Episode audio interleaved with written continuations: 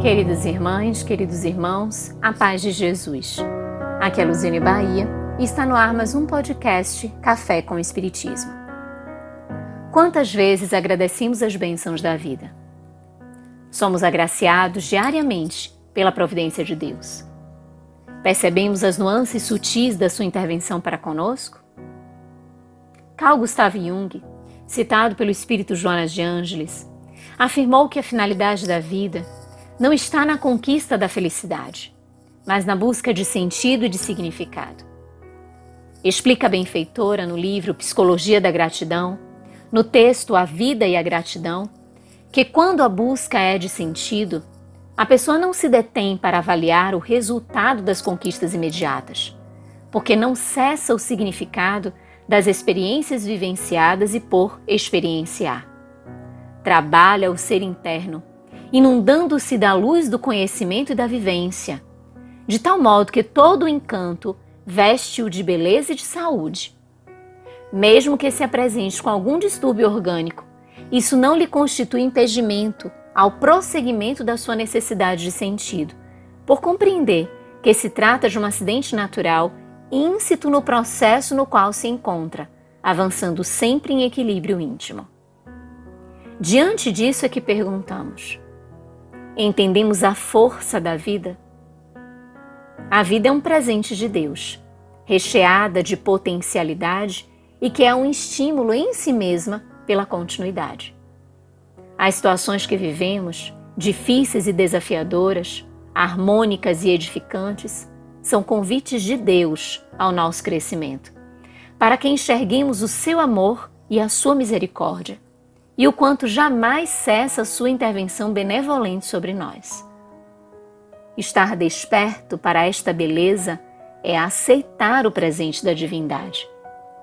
É se predispor a viver a jornada da imortalidade sem receios, em face da certeza do amparo de Deus e de que tudo, tudo mesmo, vem como oportunidade de evolução. Aprendemos então o que é gratidão o que é ser grato.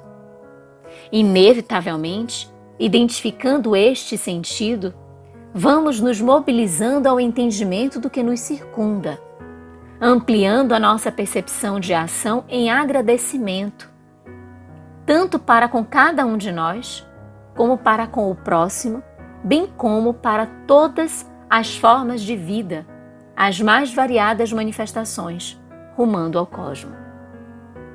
Joana, no referido capítulo, conta-nos uma história que nos conduz a refletirmos sobre a gratidão como uma forma de sentido existencial. Diz ela: Narra-se que um circo muito famoso, que se apresentava em Londres faz muito tempo, mantinha um elefante gentil que era motivo de júbilo das crianças, dos adultos, dos idosos, de todos que compareciam ao espetáculo no qual ele era a atração. Chamava-se Bozo e era muito dócil. Bailava com o corpo anzio, movia-se com suavidade, deitava-se e erguia-se com leveza. Oportunamente, para surpresa geral, o paquiderme tentou atacar e matar o seu tratador, o que causou imenso desgosto. Porque agora o race colérico, ameaçando todos que se acercavam da sua jaula, tornou-se um perigo público e as autoridades solicitaram ao proprietário do circo que o eliminasse. Diante da injunção, para não perder totalmente o dinheiro que Bozo representava, o seu dono resolveu utilizá-lo para um último espetáculo, quando ele deveria morrer publicamente. E a fim de que tal sucedesse, anunciou a futura ocorrência e vendeu ingressos para o trágico acontecimento. No sábado assinalado, pela manhã, antecipadamente anunciado, o circo encontrava-se repleto de curiosos e de insensíveis, que ali estavam para ver a morte do animal que antes o distraía, numa demonstração cruel e selvagem de indiferença. Na jaula circular, o animal movimentava-se agressivo, emitindo sons estranhos e arrepiantes. Do lado de fora, os homens uniformizados que se equipavam para o final terrível. Nesse momento, Enquanto o proprietário anunciava o fatídico acontecimento que logo teria lugar, alguém dele se aproximou, tocou-lhe o ombro e disse quase com doçura: Não lhe seria mais útil se o senhor pudesse manter vivo o animal? E o empresário respondeu quase com rispidez: Não tenho como poupá-lo, porquanto ele enlouqueceu e pode matar alguém.